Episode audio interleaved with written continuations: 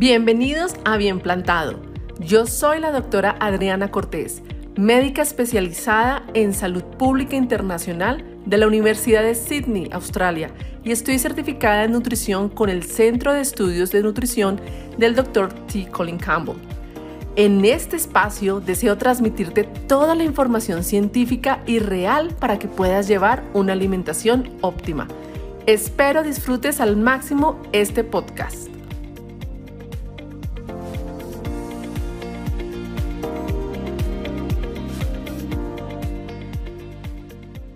Colesterol en sangre.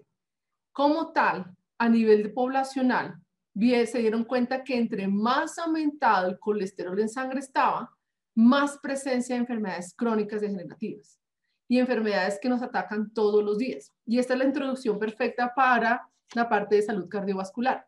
Y es muy clave. Y todo esto lo vamos a explicar en gran detalle. Es muy clave que a ustedes les quede muy claro. ¿Listo? Y empezamos por una observación. Así como hicimos las comparaciones de las proteínas, fibra, grasa entre la población en China y la población de Estados Unidos, esta observación me parece muy interesante y da mucho que decir. Y es que en China el nivel de colesterol en sangre en la, la población tenía un rango de 90 hasta 170.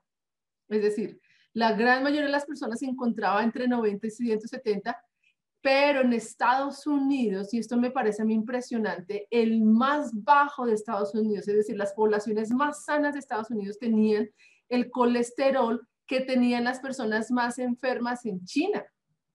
Es increíble. Ahora, eso me parece increíble porque ustedes, nosotros, nosotros nos, generalmente ustedes tienen más de 30 años, les han sacado un perfil lipídico, ¿sí? Y en el perfil lipídico les han sacado el nivel de colesterol total en sangre. Es un examen muy frecuente. Y los laboratorios en Latinoamérica seguían, ¿por qué? Por los laboratorios de Estados Unidos. Y los laboratorios de Estados Unidos te muestran la cantidad normal de colesterol. Aquí es donde yo quiero que ustedes empiecen a identificar qué es normal. Normal en estadísticas es donde se encuentra la gran mayoría de la población. Pero no es el normal que nosotros entendemos como una persona normal, que es una persona sana. No, ahí es donde la gente empieza a confundirse tanto. La normalidad de Estados Unidos donde se encuentra la gran mayoría de la población está en promedio, ustedes imagínense, si son de 170, los más altos están en 290, la normalidad es 200 miligramos por decilitro. Esta normalidad es la normalidad, es donde está la gran mayoría de la población enferma. Por favor, miren ustedes claramente cuántos sus niveles de colesterol porque si ustedes tienen niveles de colesterol y los médicos lo hacemos, ay no, usted está en 198, no, un poquito debajo de 200, está bien. Uy, no, lo tienen 205, un poquitico aumentado lo normal, no estamos tan mal. No, ni este ni este están bien, ni siquiera 180. La idea y lo que han mostrado las poblaciones, donde, óiganme bien, no existe Enfermedad cardiovascular. Estamos hablando del asesino número uno en el mundo, la causa principal de muerte en el mundo. No hay poblaciones donde no existe la enfermedad cardiovascular y son poblaciones que tienen en promedio colesterol de 150 miligramos por decilitro. Esto sí se debería conseguir normal y adecuado y óptimo, pero no la normalidad que nos venden los laboratorios o las estadísticas de Estados Unidos. Si ustedes quieren ser normal en una población enferma, sí, apúntenle al 200. Siéntense tranquilo con 198 y 205, pero créanme que esto no es normal. Y esto es interesante porque miren, en poblaciones sanas, hay poblaciones donde no existe la enfermedad cardiovascular. No existe. Esto es más raro que un perro a cuadros. A mí, en serio, y yo les pongo este ejemplo, es como si hagan de cuenta hoy en día supiéramos de una población donde ha llegado el coronavirus, la gente está infectada por coronavirus, pero nadie se ha muerto. Nadie se ha muerto. ¿A ustedes no les daría casualidad, no les daría curiosidad de saber, oiga, allá qué hacen, qué respiran, qué coman, cómo viven su vida, o sea, qué es lo que hacen para no morirse por el coronavirus?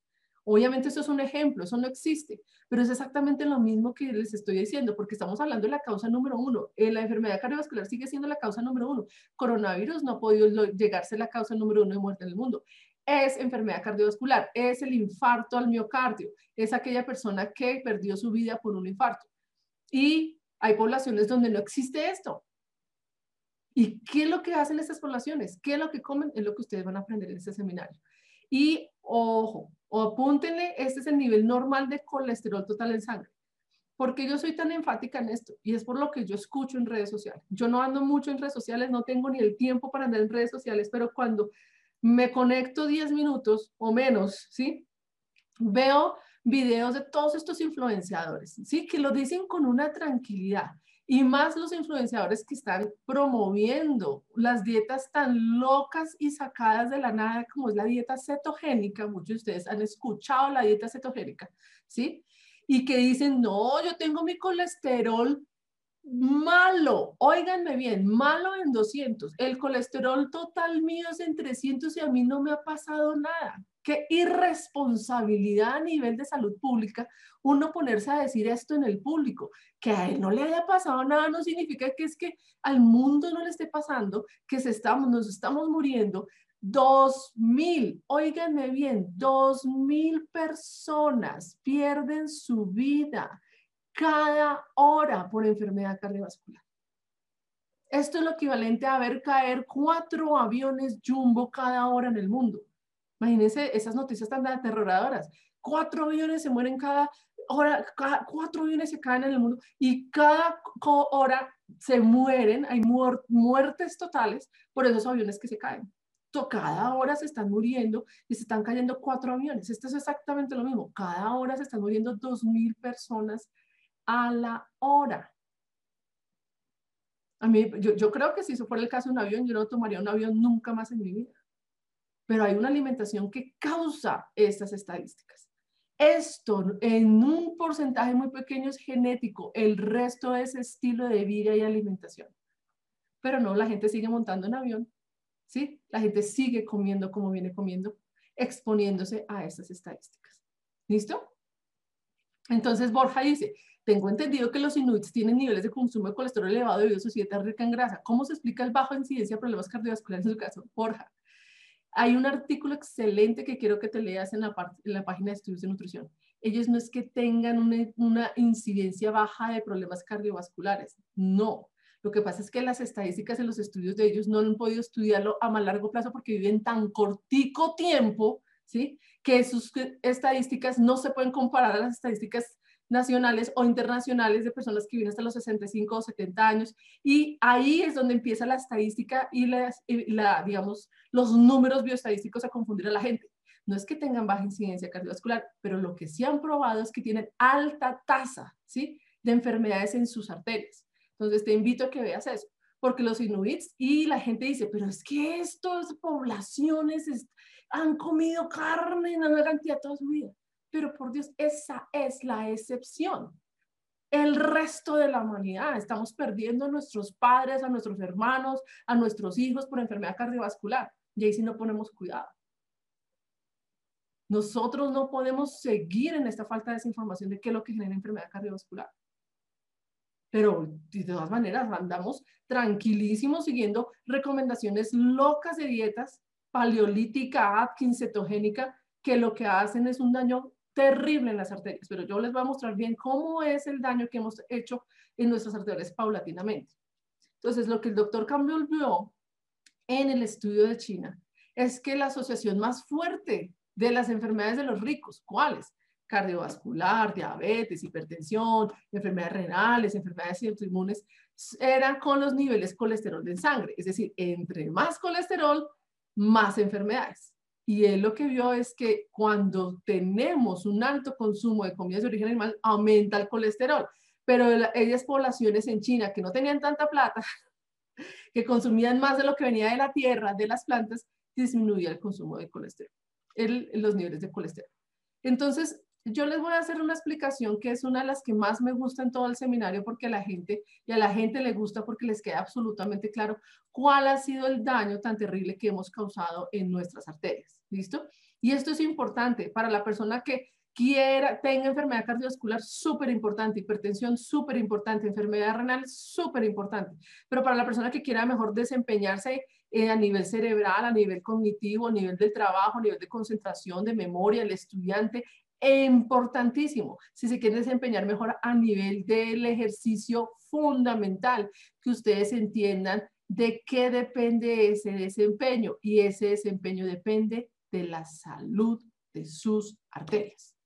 ¿Listo? De la salud de tus arterias. Floralba encuentras, vayan a la página del Centro de Estudios de Nutrición, que es la página para las personas que no escucharon nuestra historia y de dónde viene bien plantado. Yo como médica vengo traduciendo una de las páginas más importantes en el mundo que se llama nutritionstudies.org, la página del doctor Colin Campbell.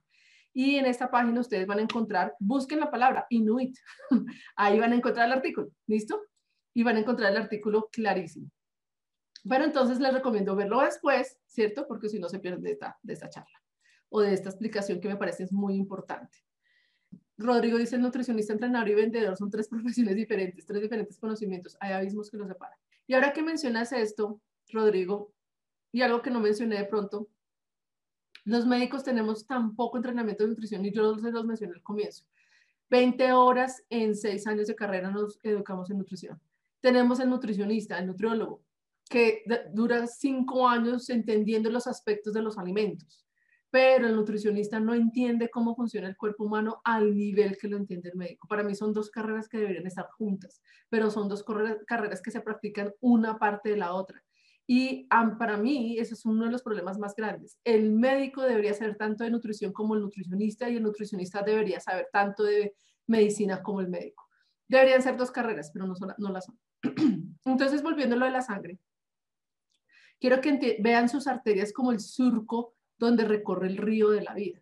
¿Cuál es el río de la vida? La sangre que lleva en todo momento, a todo lugar, sin que ustedes lo tengan que pensar, sin descanso, agua, lleva oxígeno, lleva todos los nutrientes, los macro y los micronutrientes, llevan las hormonas, llevan las enzimas de comunicación, llevan las células del sistema inmune, llevan tantas inmune, llevan tantos elementos tan fundamentales que van a nutrir o van a darle al tejido final. ¿Cuál es el tejido final? Pues empecemos por el corazón, por sus arterias principales acá, o van a llegar a nutrir a el cerebro que tiene sus arterias acá subiendo por la parte del cuello y se van bifurcando en diferentes arterias para diferentes partes del cerebro o van a ir al riñón. El riñón es el que nos filtra precisamente toda esa sangre y ese riñón básicamente es un manojo de arterias impresionante con ese trabajo de filtración que tiene todos los días. Van a ir a órganos que uno dice, bueno, de pronto ahí sí es importante, claro que sí, los ojos.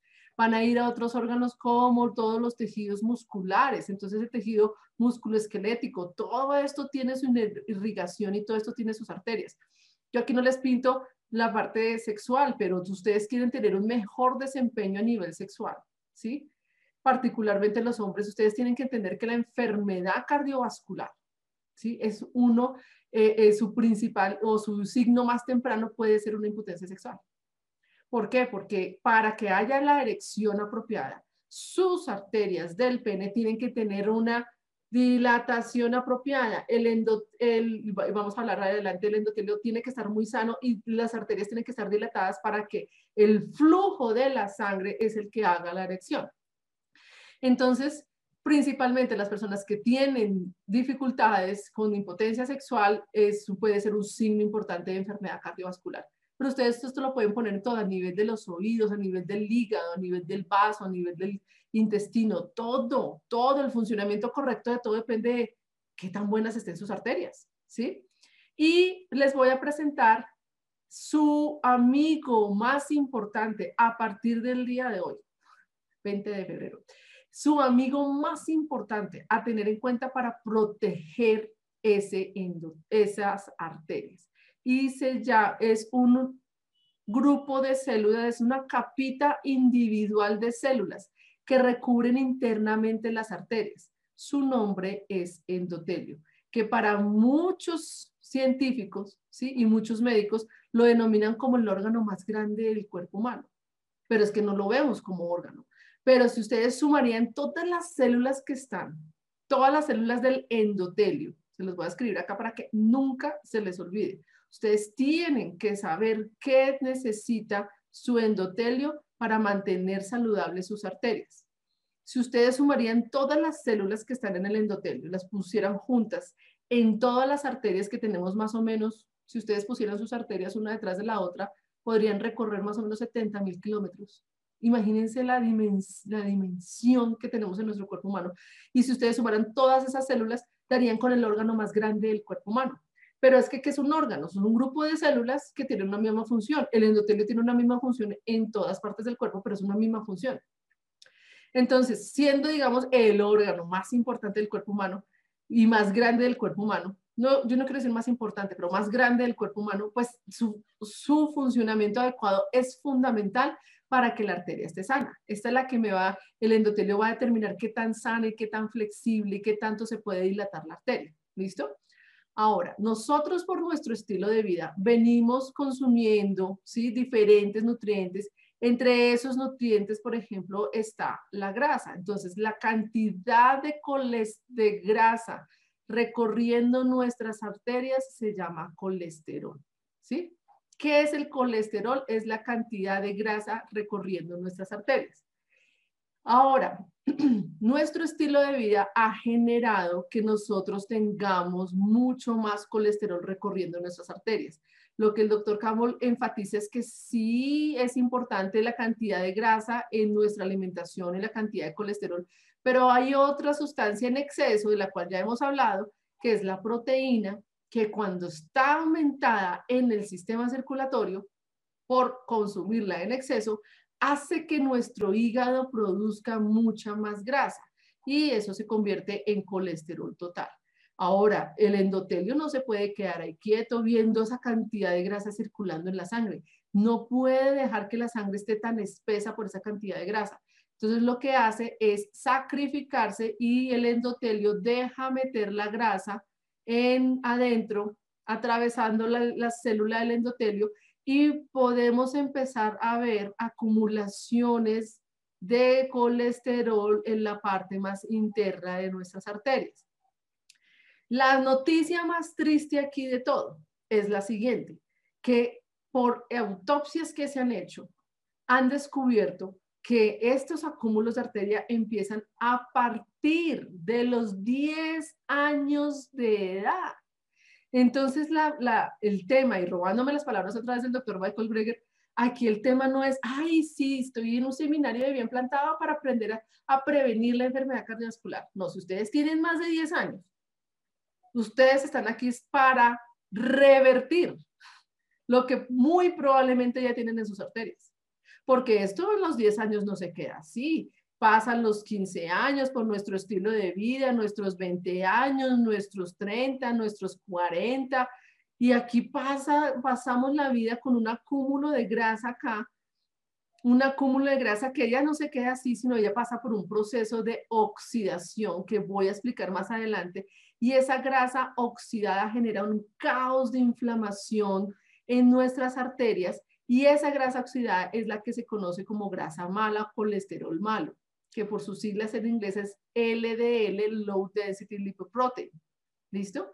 Y ese colesterol malo empieza como a generar una inflamación ahí en, a nivel debajo del endotelio, empiezan entonces aquí las células del sistema inmune de darse cuenta de que esto no puede quedarse así y entran acá a tratar de encapsular esa grasa y el proceso de encapsulamiento produce más sustancias que no van a ser buenas para el endotelio, inflaman el endotelio, producen calcificación y ustedes en este momento, ¿qué ven? Pues un endotelio que tiene que seguir derecho su camino, pero es un endotelio que ya está expuesto a todas estas sustancias de inflamación, es un endotelio que ya está enfermito, ya no está tan sano. Oiga, ¿será que ustedes se dan cuenta que ustedes tienen una placa de estas? Ustedes no se dan cuenta. Ustedes creen que una placa que les esté obstruyendo el 60 o, bueno, el 30% de la luz de la arteria ¿será que produce síntomas? De pronto, ay, ¿por qué será que ya no puedo hacer tanto ejercicio? ¿O será porque no aguanto tanto en el gimnasio? ¿O por qué será que se me están olvidando las cosas? ¿O por qué será? ¿Por qué será? ¿Por qué será? esto no nos da los síntomas claros como para uno poner decir, es que te voy a hacer un examen pues cardiovascular completo, a ver el origen de tu cansancio o el origen de tu menor desempeño. No, esto así no produce síntomas.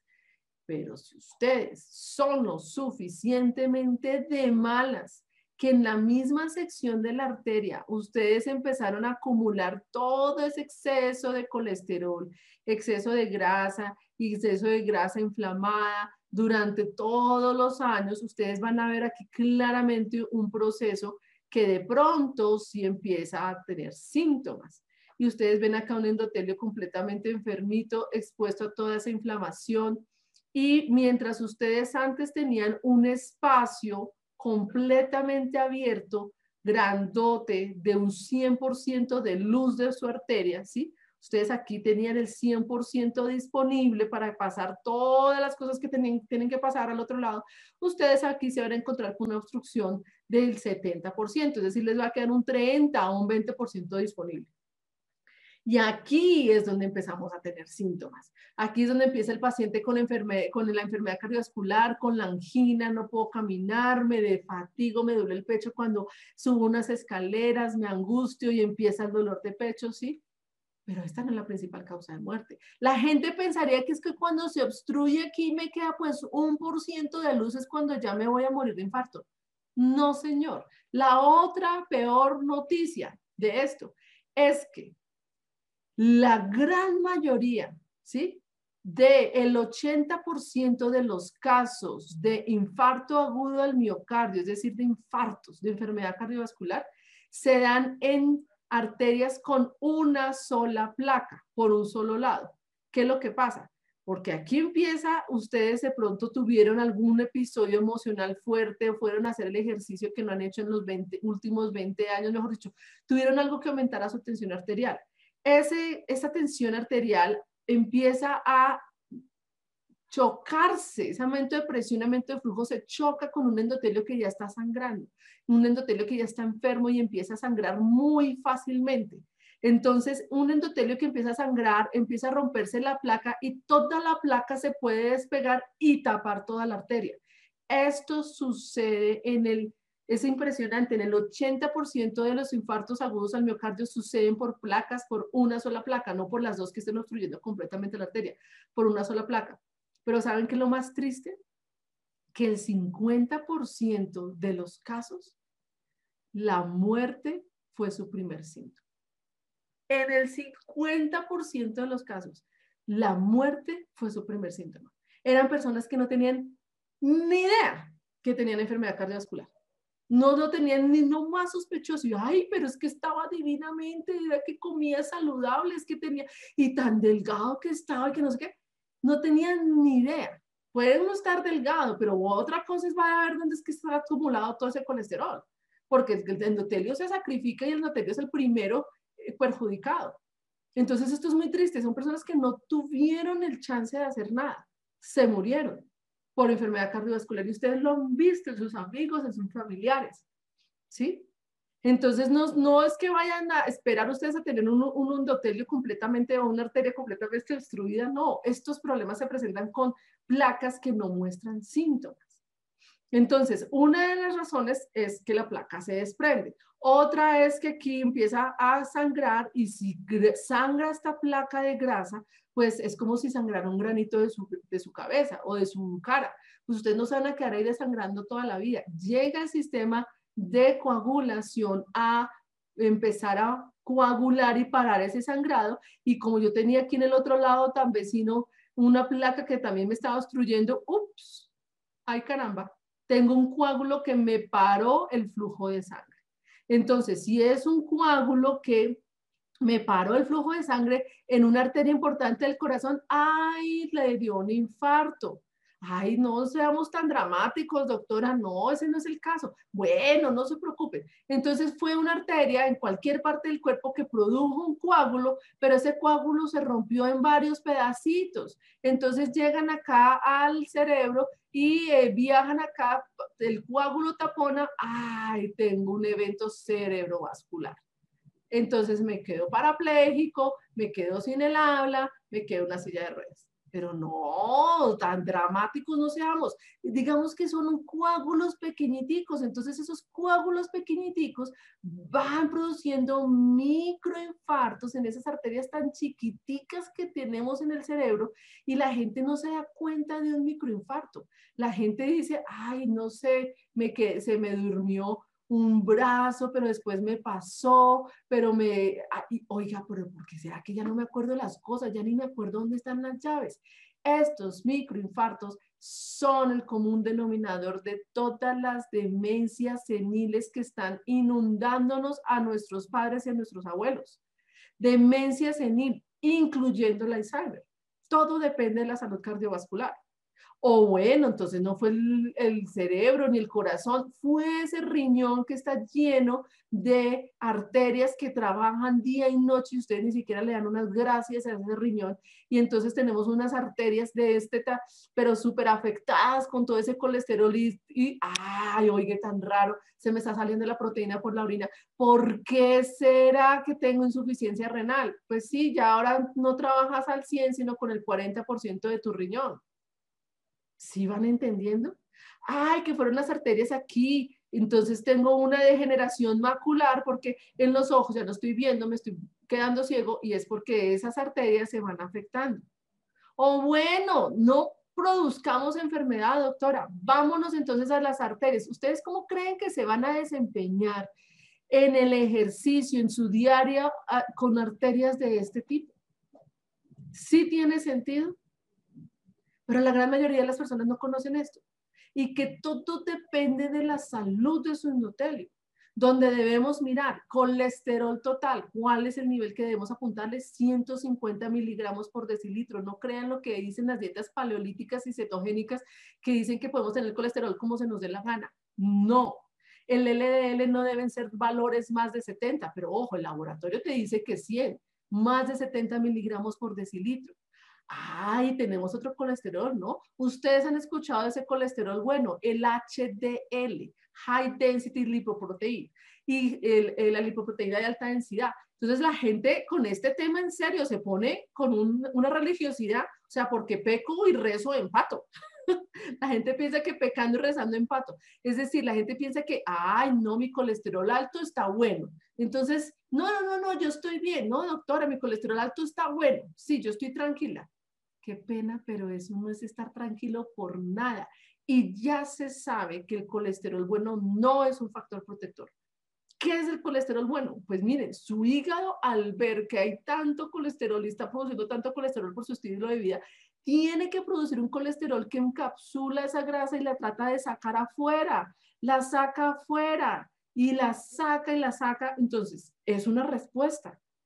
Si yo tengo mi colesterol alto, un colesterol total muy alto y el malo muy alto, pues obviamente lo primero que hace el cuerpo es aumentarlo, hasta después de que dice, sabe que ya no puedo más y empieza a disminuirse.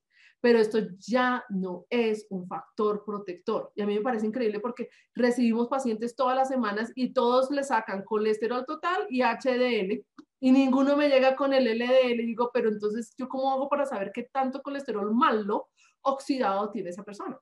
Entonces no se van a convencer de que porque tienen el colesterol malo, bueno alto, pueden tener colesterol total o colesterol malo alto. Ya no es un factor protector.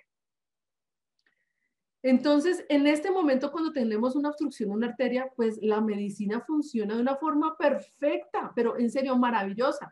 Llegamos y llegamos un paciente, se está infartando, metémosle un catéter.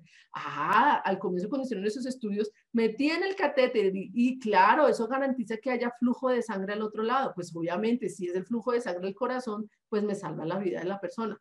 Después de que lo quitaban, se dan cuenta que la placa volvía y se pegaba. Otra vez le da e, evento cardiovascular. Entonces decían, no, lo que toca hacer es ¿saben qué? Vamos en el catéter y nos inventamos un baloncito y ese baloncito lo inflamos, lo inflamos, lo inflamos y corremos la placa de un lado al otro para que nos quede más espacio. Volvían y sacaban el catéter, les duraba un poquito más, pero después volvía y se pegaban esas placas porque no estamos solucionando el problema. O si no, después dijeron, bueno, entonces toca nos acá dejarlo una mallita y ese es el famoso stent, es una malla que queda ahí garantizando el flujo de sangre. Esto es buenísimo para salvar la vida del paciente. Pero ustedes creen que estamos aquí resolviendo la causa del problema? O si no decimos, no, si no es, si no es candidato para el estento, entonces vamos a hacerle un bypass. ¿Y qué es el bypass? Cojo una arteria, abro la pierna, cojo una vena, perdón, de la pierna y se la coso aquí, se la coso aquí a esta arteria para que el flujo de sangre que venía por acá me pueda hacer un recorrido diferente y garantizar el flujo de sangre. Pero lo que se ha visto a largo plazo es que ni este ni este mecanismo son más efectivos que el cambio de la alimentación. ¿Por qué? Porque aquí no estamos resolucionando el problema de base de la acumulación de grasa en las arterias. Miren, la gente anda súper desconectada con esto. Yo siempre pongo dos ejemplos porque para mí son muy discientes. El primer ejemplo fue un paciente que yo le tomé una historia clínica durante una hora y media y yo no podía entender la dificultad de sanación de su columna. Y tenía una fístula y bacterias y yo decía, pero ¿por qué? Eso no es normal, el cuerpo siempre trata de sanarse. Y yo le dije así, es que aquí en Colombia somos medio coloquiales y le dije al final, oiga, usted casualidad no tendrá una cosita más, no se le ha atravesado alguna otra enfermedad por molestar, porque es que ella le llevaba una hoja y media de historia clínica. Tenía artritis, tenía osteoartrosis, tenía, eh, tenía mm, el problema de la columna, tenía, tenía de todo. Y me dice, ay, no, ay, ya me acordé, doctora, ¿sabe qué? Hace tres años me hicieron un cateterismo. Y yo quedé con los ojos así. Yo, ¿qué qué? ¿A usted le hicieron un cateterismo? Sí, a mí me, yo tuve un infarto, tuve paro cardíaco, pero me hicieron el cateterismo y quedé divinamente. Ahora ustedes con lo que saben, a partir de esta explicación, ustedes creen que ese paciente quedó divinamente. Este paciente convencidísimo de que había salido súper bien de su cirugía y que todos sus, todos sus problemas cardiovasculares se habían desaparecido. ¿Cuál divinamente? El problema está ahí y se lo detectaron en una arteria. ¿Cómo está el resto de las arterias? Entonces ahí fue donde yo entendí, esta es la dificultad de sanación. Esta persona no tiene un sistema cardiovascular apropiado que le ayude a sanar. Ustedes lo ven yendo a una plazoleta de comidas. A mí me parece impresionante. Lo he visto en Colombia. No, llegamos y pedimos la comida nos ponemos guantes de plástico, ojo, a veces yo veo a los, señores con babero y a las señoras, para no untarme de la, o sea, ojo, me unto las manos, ¿no? Y la ropa, porque terrible. Ojo, me unto las manos de la grasa que le voy a meter a mis arterias. Cuando eso yo lo puedo limpiar con agua y jabón, si se queda en la mano o si se queda en la blusa. Pero no puedo coger agua y jabón para limpiar mis arterias. Es que en serio, yo he visto un nivel de desconexión tan impresionante con esta información que la gente tiene que caer en cuenta que lo más importante para su salud a partir de ahora es su salud cardiovascular. Eso va a terminar la salud a muchísimos niveles, a muchísimos niveles y la salud de su endotelio y saber qué nutrientes van a hacer que su hígado produzca más colesterol y qué nutrientes nos van a bajar el colesterol. Es que es importante que ustedes entiendan esto. Pero no, la gente convencidísima y después, ay, es que estaba divinamente. ¿A ustedes les parece que alguien que se murió de infarto estaba divinamente? No, estaba lejos de estar divinamente. Estaba supremamente enfermo porque una salud cardiovascular no, se, no empezó hace 15, hace 15 minutos ni hace una hora, esto es de años de tener un estilo de vida poco saludable. Entonces, mi objetivo, ¿sí? Y desde lo más profundo de mi corazón, mi objetivo es que ustedes entiendan claramente qué es lo que necesita su cuerpo para protegerse de aquí en adelante. Como médica y como una persona que le ha dedicado muchos años de su vida a estudiar nutrición y de las fuentes más eh, fidedignas y más claras que hay en el mundo de los principales científicos que ustedes realmente entiendan qué hacer para proteger su salud cardiovascular. ¿Listo? ¿Sí es claro? Entonces dice Rosemary, Dios mío, qué daño tan grande por la grasa. Y es un daño impresionante. Y es por ello que también se presentan las varices. Si así las varices tienen un origen similar, pero como tal estamos hablando de la salud del, de tu sistema cardiovascular. Ahora yo quiero que entiendan que el endotelio no es tan bobo y tan indefenso. El endotelio tiene sus truquitos para, en caso de que nosotros tengamos una obstrucción, podamos dilatar la arteria. ¿Cómo hace el endotelio? Pues imagínense que lo que yo les estoy pintando acá se llama las células musculares lisas. Son células musculares, pero no son como la de los músculos que conocemos, sino son lisas. Por lo tanto, tienen la capacidad de contraerse, ¿sí? Si se contraen, pues la luz de la arteria es más pequeña, de dilatarse, ¿sí? Si se dilatan y se relajan, la luz de la arteria va a ser más amplia. Esto es muy importante, porque imagínense que el endotelio tiene la capacidad de darle la orden a ese músculo, oiga, compañero, dilátese o contráigase. Y la orden la da por medio de la producción de un gas que mereció el premio Nobel de Medicina en el 84 y se llama óxido nítrico. El óxido nítrico tiene la capacidad de darle la orden a la célula muscular lisa que la tiene al lado, dilátese. Entonces imagínense en el momento de una obstrucción de este tamaño en una arteria principal del corazón. Pues es fundamental que el endotelio tenga todas las herramientas para producir todo el óxido nítrico. Porque si llega y ve una obstrucción, produce óxido nítrico y me dilata un poco más la arteria. Oiga, buenísimo, aquí ya tengo una luz. Es decir, esa luz se va a ver reflejada acá y ya me va a poder pasar la sangre al otro lado. Es clavísimo. Si ustedes quieren tener mejor desempeño a nivel del ejercicio, tienen que enfocarse en cómo el endotelio va a estar de la forma más sana. Tienen que enfocarse ustedes, y también si son pacientes cardiovasculares, en consumir alimentos que tengan alto contenido, ojo, nitratos, porque se vuelven óxido nítrico, no nitritos, los nitritos son cancerígenos, nitratos, ¿sí? Y yo al final en el grupo, cuando hable de toda la lista de todos los alimentos, voy a decirles a ustedes cuáles son los que tienen más nitratos, ¿listo? Y obviamente proteger el endotelio de alimentos que paran la producción de óxido nítrico. Es increíble y yo ahorita no se los voy a mencionar porque tengo que explicarles más cosas para que ustedes entiendan esto. Pero hay comidas que incluso consideramos saludables para el corazón y lo que hacen es que el endotelio no pueda producir óxido nítrico. A las horas del consumo no puede producir óxido nítrico. Entonces imagínense lo grave. Si uno está obstruido de alguna forma o tiene una placa que se le está desprendiendo, es bastante importante tener el endotelio de nuestro lado y no en contra de nosotros. ¿Listo? ¿Sí es clara la información? Entonces, eh, no porque el problema de su sistema cardiovascular sigue vigente, exactamente. Entonces, ustedes no me han preguntado, generalmente aquí me preguntan, oiga, ¿y esto se puede revertir? esto se puede revertir y esto sí se puede revertir. Por eso yo estoy, yo soy una mujer, una médica, una mamá una hija muy apasionada por este tema, porque por fin está comprobado científicamente que nosotros podemos revertir la causa número uno de muerte en el planeta Tierra. Y no crean que ustedes, no, crean que no han puesto todas eh, las dietas habías y por haber para probar si es que pueden revertir la enfermedad coronaria, porque lo han hecho. La dieta paleo, la dieta baja en carbohidratos, la dieta Atkins, la dieta eh, cetogénica, la dieta de la zona, la dieta del tipo de sangre, la dieta y la dieta de todas las dietas. Todas las han puesto a probar, la dieta mediterránea, etcétera.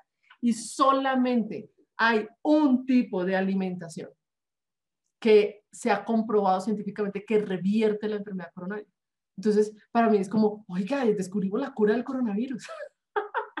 Buenísimo, pues es exactamente lo mismo, pero con algo peor, que es la enfermedad coronaria. Estos estudios que les voy a mostrar son, si quieren anotar el nombre del doctor Caldwell Elston, aquí lo estoy poniendo abajo. Y él es uno de los médicos junto al doctor, si ustedes quieren averiguar más de esto, el doctor Diane Ornish, que son los doctores que tienen los estudios que muestran que esto se puede revertir. El libro del doctor Caldwell Elston se llama Cómo prevenir y revertir la enfermedad cardiovascular. Y Bill Clinton yo siempre menciono a Bill Clinton porque la gente conoce a Bill Clinton, expresidente de Estados Unidos, revirtió su enfermedad cardiovascular después de leerse este libro y leerse el estudio de China. Entonces, ojo a ver, si, alguien allá tiene enfermedad cardiovascular, hipertensión, angina o cualquiera de estos síntomas que hemos hablado, léanse estos libros, por amor de Dios. No sean tan necios como yo lo fui hace muchos años cuando a mí me presentaron por primera vez este libro y no me lo leí. Entonces, estos estudios que ellos hicieron, ¿sí? Rosemary se está sea, ¿cómo se revierte? El Isabel le pareció clara la información. Sí se puede revertir, pero especialistas le mandan a quitar alimentos que sirven, otros no. Vamos a ver, Diana. Eh, estoy plop, dice Jenny Rodríguez, y estoy viendo muchos síntomas que pueden ser por causa a través de eso, exactamente. De nuevo el libro Cómo prevenir y revertir la enfermedad cardiovascular del doctor Elsestin. Abajo está escrito el doctor Elsestin. Entonces, ellos no hicieron los estudios en personas recién diagnosticadas con enfermedad cardiovascular, en personas que no les habían hecho nada, no, ellos hicieron los estudios en las más desahuciados. El primer estudio del doctor Elsestin fue en un grupo de 18 pacientes y lo siguió durante 12 años. Ahí fue donde empezó a darse cuenta que en ese seguimiento de 12 años ni uno volvió a morir o tener algún evento cardiovascular. Les hizo una intervención que fue definitiva para toda su vida y fue impresionante. Una intervención, imagínense, tener una intervención que le funcione uno para toda la vida. Y después él amplió, ¿sí? Y eran pacientes, perdón, que ya le tenían todos los medicamentos a las máximas dosis, le habían hecho cuatro psicocirugías de bypass, de stents, mejor dicho, tenían esas arterias coronarias en un estado deplorable. Lo mismo el doctor Dianorich. Y el doctor Elsestin después amplió el estudio a un grupo más de 200 pacientes y vio unos resultados muy impresionantes que les voy a mostrar más adelante. Pero esto es uno de los, como gráficamente, para que ustedes vean cómo esto se puede revertir, ¿sí? Esto era un paciente y era un paciente que no tenía factores de riesgo. Ojo con esto, un paciente de 40 años de edad, era médico, era deportista, no tenía niveles altos de colesterol circulando en sangre. Pero es que una cosa es el colesterol circulando en sangre alto, que ella me muestra que tengo el colesterol altísimo, y otra cosa es el que tengo guardado en las arterias. Porque el que tengo guardado en las arterias yo no lo puedo medir, yo solamente puedo medir el que está circulando en sangre. ¿Sí me entienden? Que no fumaba, no nada de cigarrillo, ¿sí? Que no consumía alcohol, o sea, era la persona más más rara. Lo que uno dice es que estaba divinamente. Pero este doctor tuvo síntomas cardiovasculares, le hicieron un cateterismo, entonces le metieron el catéter y antes de hacer alguna intervención en catéter lo que hacemos es meter un medio de contraste en las arterias para que podamos hacer una radiografía y la radiografía me detecte lo que se ve dentro de la arteria. Entonces ustedes en esta arteriografía ven claramente que lo que se ve iluminado dentro de la arteria, ¿sí? No es tan, tan liso como uno quisiera que una arteria estuviera. Y es más, ahí empiezan a verse en acá estas áreas que empiezan a disminuir su luz a tal grado que una arteria que podía estar en un 100% en este momento está demasiado pequeña. Esto es lo que le estaba generando a él el dolor a nivel de angina de pecho. Todo esto que ustedes ven acá, cómo realmente debería ser. La arteria aquí tiene que seguir derecho. Lo que pasa es que yo aquí no tengo un pulso tan, tan, tan preciso, pero la arteria tenía que seguir derecho. Todo lo que ustedes no ven, ¿sí? La grasa. Porque si está lleno de grasa, pues el medio contraste no entra ahí. Todo esto que ustedes ven, o que, perdón, que no ven, pero les estoy coloreando, es la representación radiográfica de lo que yo les acabo de pintar. Aquí está toda esa grasa acumulada. Y por aquí, pues también esto debería seguir derecho, entonces está la grasa acumulada. Todo esto acá está con grasa. Y si está tortuoso es porque ya hay muestras de grasa. Esto es lo que le produjo la enfermedad cardiovascular a este paciente y en este nivel él no podía ser candidato para un stent. Estaba muy triste y el doctor le dijo, pues tranquilo, yo estoy haciendo una intervención que he hecho con mis pacientes y que ha funcionado de forma definitiva y usted venga, hágala y ve los resultados. El seguimiento de este paciente se hizo radiográficamente a los tres años, pero no es que uno demore tres años en ver resultados. Los resultados se ven a las semanas de adoptar una nueva alimentación para revertir la enfermedad coronaria. Incluso a los días empiezan a mejorarse los, las cifras tensionales. Pero miren lo impresionante, cuando tuvo un chequeo y quiso, quiso ver a los tres años él cómo estaba, mire cómo quedó esa arteria. ¿Cómo les parece esto? Mire, para mí esto me parece lo más emocionante que hay en medicina. Y cada vez que tengo la oportunidad de ayudarle a un paciente, hacerle una intervención a un paciente por medio de su alimentación con enfermedad coronaria, para mí eso es fascinante, porque es que los resultados se ven. El doctor Elsestin dice, la enfermedad coronaria no debería existir. Es como si le dijera a ustedes, no debería existir el asesino número uno del mundo. A mí me parece eso en serio maravilloso. Esto sí es un descubrimiento espectacular. pero muchas personas no lo conocen. ¿Sí están viendo la diferencia? Ahora, ¿quién nota una diferencia? Algo más, aparte de que vemos que la arteria se ve como nueva, como dijo Rosemary, ¿sí? Que se ve completamente, si ve cómo debería ser una arteria completamente lisita, ¿sí? Por ambos lados. ¿Quién nota otra diferencia entre el dibujo de la izquierda y el de la derecha? Aparecieron nuevas arterias, se ven más arterias. Entonces, ¿qué es lo que pasa primero?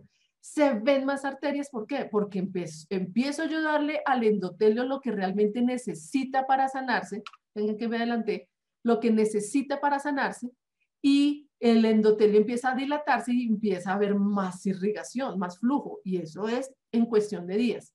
Pero sucede algo que se conoce como arterio-neogénesis, arterio de arteria, neo de nueva, génesis de creación, creación de nuevas arterias.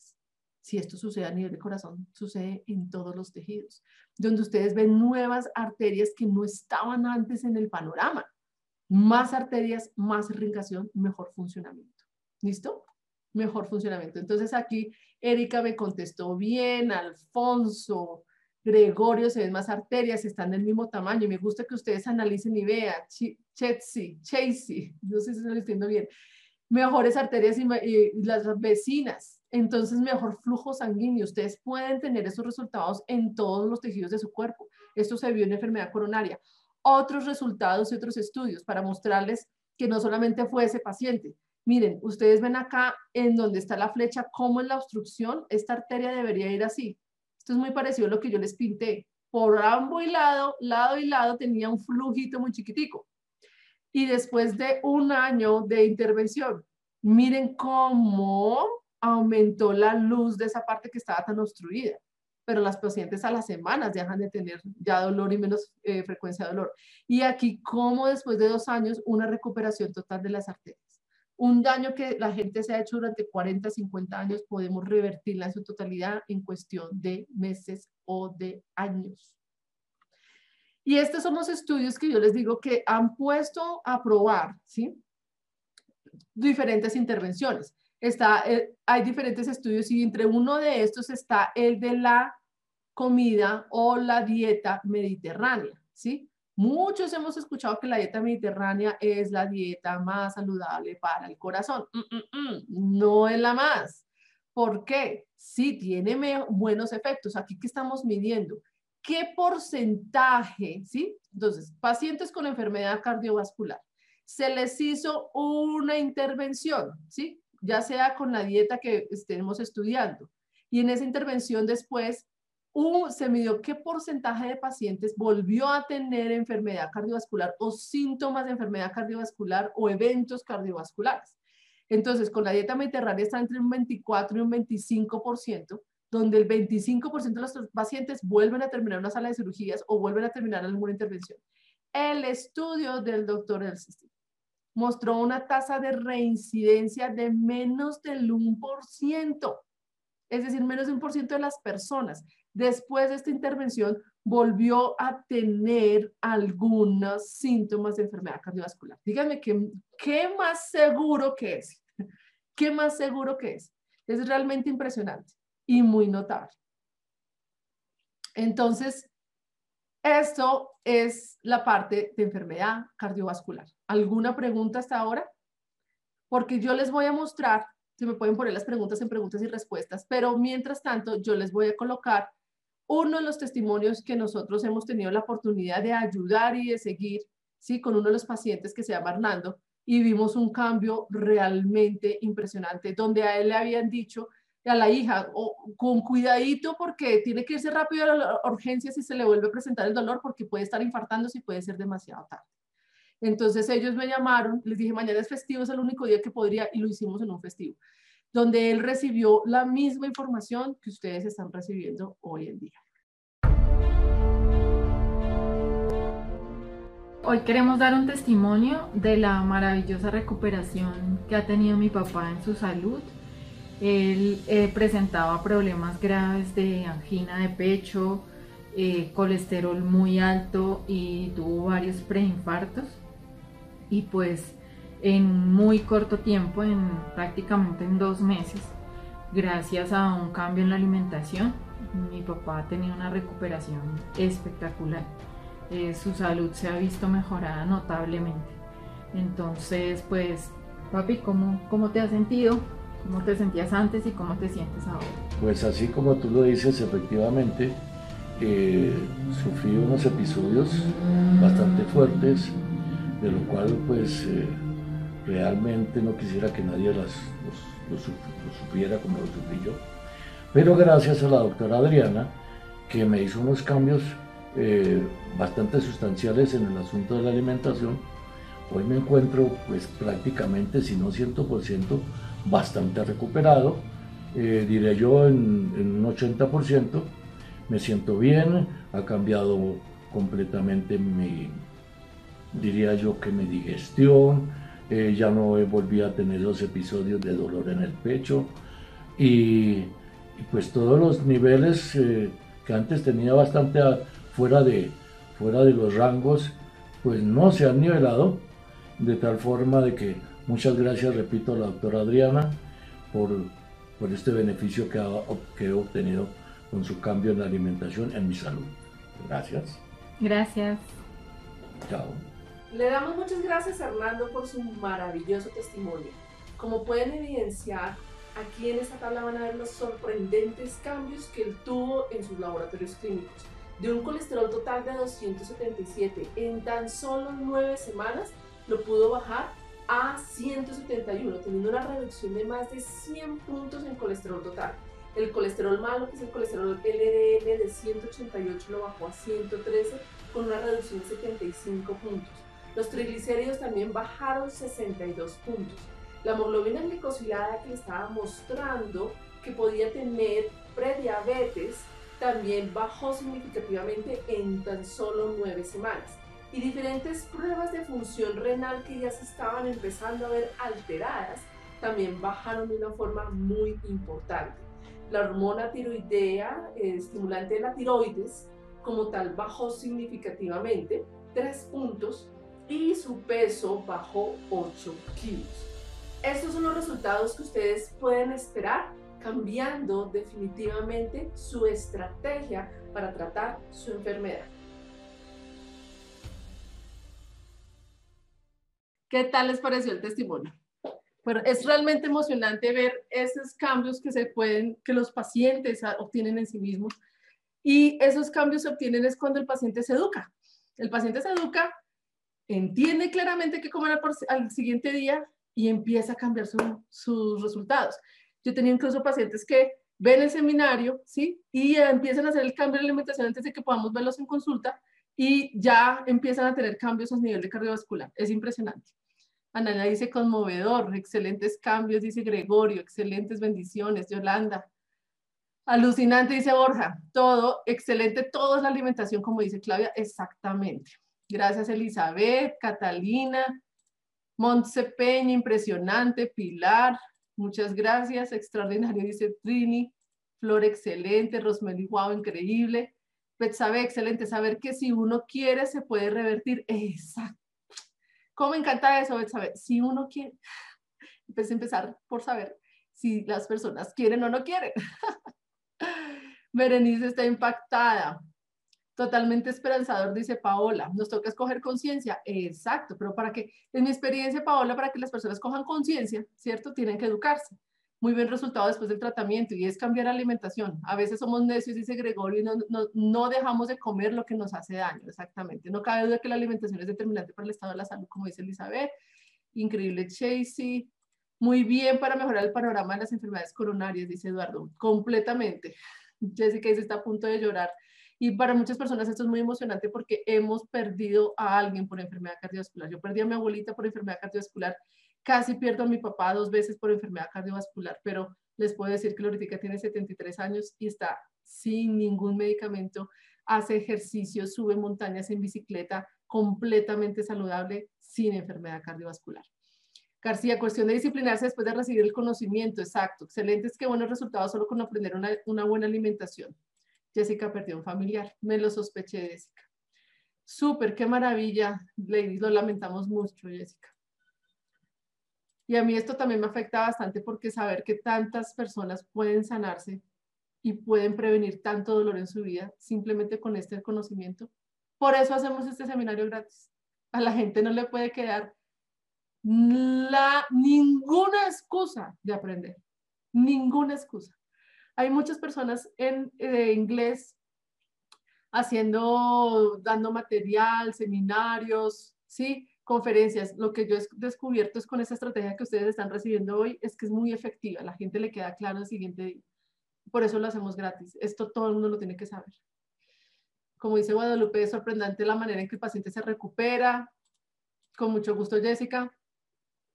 Claro, yo me emociono. Es que uno cómo no se emociona cuando un paciente estuvo al punto, a punto de morir. Uno cómo no se emociona cuando un paciente, una familiar estuvo a punto de morir o familiares han estado eh, con, su, eh, con la amenaza de perder un papá que va a dejar niños de 4 o 5 años sin papá durante toda la vida y que esto se puede revertir y que esto se pueda tratar, a mí me parece lo, lo máximo de la medicina. ¿Qué alimentos elevan la presión arterial y qué alimentos la disminuyen? Entonces, Juan Pablo, obviamente teniendo esa cantidad de colesterol dioxidado, y vamos a hablar precisamente de la oxidación para que lo entiendan mucho mejor, va a hacer que las arterias ¿sí? no, sean, no se dilaten, y si tú tienes unas arterias más restringidas y que esté más fuerte, más dura esa pared, pues vas a aumentar la presión arterial. Porque así como tú coges una manguera cuando vas a rociar las matas en tu jardín, si tú cierras la luz, aumenta la presión. Entonces, todo lo que vas a entender, Juan Pablo, eh, en todo el seminario va a empezar a hacer clic sobre qué realmente es lo que está causando esa acumulación de grasa. Paula dice, tenemos la creencia que lo prohibido es lo más rico, pero una buena alimentación puede ser igual de sabrosa y aún más saludable, aún más sabrosa. Los cambios se ven al ver cuando las personas tomen conciencia. Ánimo, doctora, comparte la emoción. Excelente.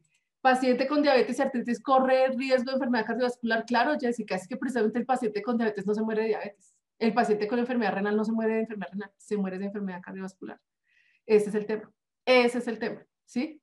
con artritis no es que corran riesgo, pero es que son las mismas, el mismo tipo de alimentación que generan los mismos tipos de enfermedades desde diferente punto y ahí, ahí sí está la predisposición genética. Entonces, si tenía predisposición para diabetes, le dio diabetes, si tenía predisposición para cardiovascular, cardiovascular, pero todo inicia con alimentación.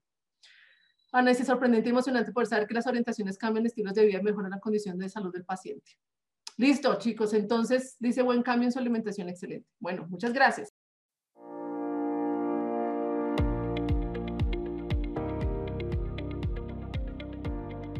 Gracias por escuchar nuestro podcast. Espero que este audio haya sido de tu interés. Te invito a seguirme en redes sociales para que estés atento de todas las novedades.